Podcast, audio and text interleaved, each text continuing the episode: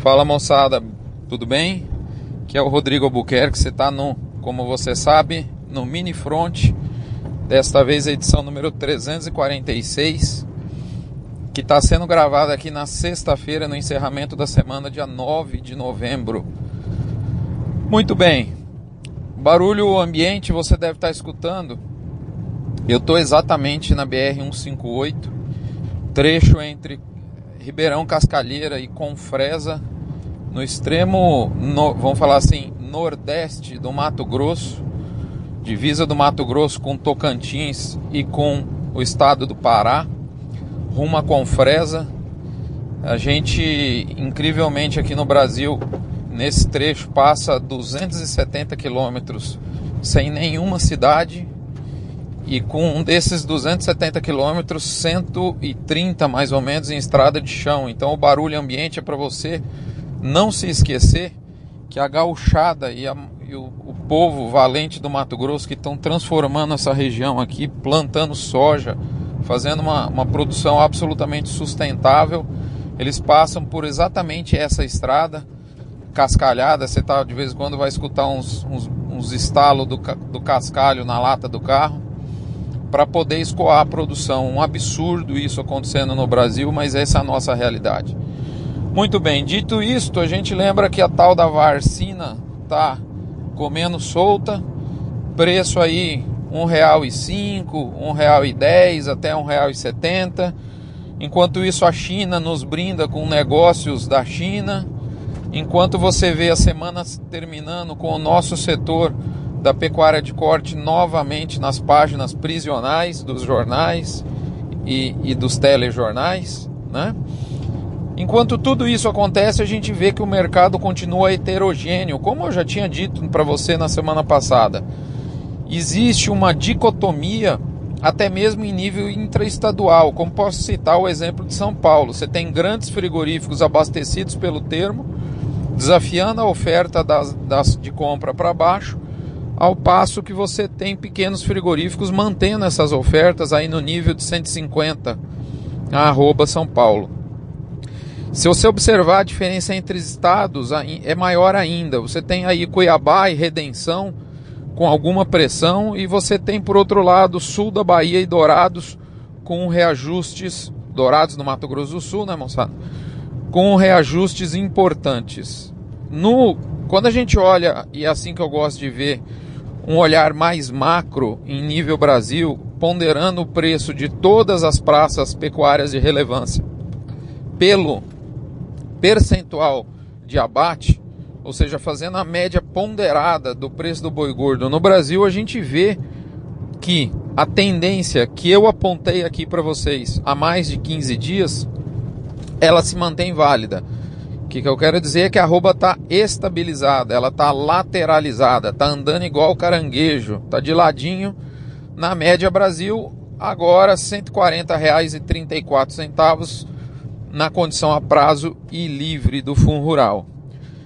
Além de heterogêneo, como eu disse, o mercado, às vezes até mesmo dentro de um estado, e além de estável, como eu acabei de também falar, a gente vê que o mercado está muito intrigante.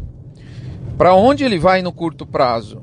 Em nível nacional, a gente claramente consegue ver que a gente está encarando de frente uma oferta de gado se reduzindo. Essa oferta de gado está se reduzindo por causa do, vamos falar assim, da operação rescaldo do confinamento e pelo fato da gente ainda não ter safra de pasto. A gente vê a exportação caindo, e isso é natural, ela tem uma sazonalidade nesse sentido agora né? A gente vê a produção de carne também caindo, uma sequência de feriados aí no mês de novembro, tem outros já na semana que vem, você sabe muito bem disso. Principalmente você que é empreendedor, está pagando a turma para ela ficar forgada, não é verdade? E a gente vê o consumo interno melhorando, o que é, que vamos falar assim, está em linha, tá ok com a primeira quinzena né, do mercado, tá tudo certo. Quando a gente joga tudo isso no liquidificador, a gente vê que a consequência é, é uma certa readequação no nível de estoque da carne das indústrias que estava mais elevado. E de fato está ecoando essa nova, novo, vamos falar assim, essa equalização do estoque das indústrias numa recuperação do atacado, principalmente o atacado com osso. Nesse momento, inclusive, muito bem acompanhado por uma recuperação do suíno, do frango e principalmente do ovo. Então está tudo em recuperação de preço. O resultado é que a margem frigorífica está em ascensão. Pessoal, no fim do dia, esse cenário indica, no meu entendimento, um bom suporte para arroba, dificultando assim qualquer tentativa de impor uma, uma queda de preço. E vou te dizer mais: chega a exalar um cheirinho leve, a médio, de média intensidade, de um viés positivo no mercado no seu devido tempo, aí para as próximas quinzenas. Portanto, segue o jogo, continuemos lateralizados por hora. Pessoal, a polarização da política que a gente viu tanto nas últimas semanas está ecoando na pecuária. Hora da gente dar uma revisitada no boi a termo, é ou não é verdade? O que, que é o boi a termo? Para que o boi a termo serve? Quais são os tipos de boi a termo? Do ponto de vista do pecuarista, quais os pontos positivos e negativos do boi a termo? Qual a principal crítica feita para essa modalidade de venda? Se você se interessa por essas respostas, eu te convido para ir no Front Premium, o Front dos assinantes, que está indo ao ar hoje, dia 9 de novembro, para os assinantes, e para os não assinantes vai ir na quinta-feira da semana que vem, lá no dia 15, moçada.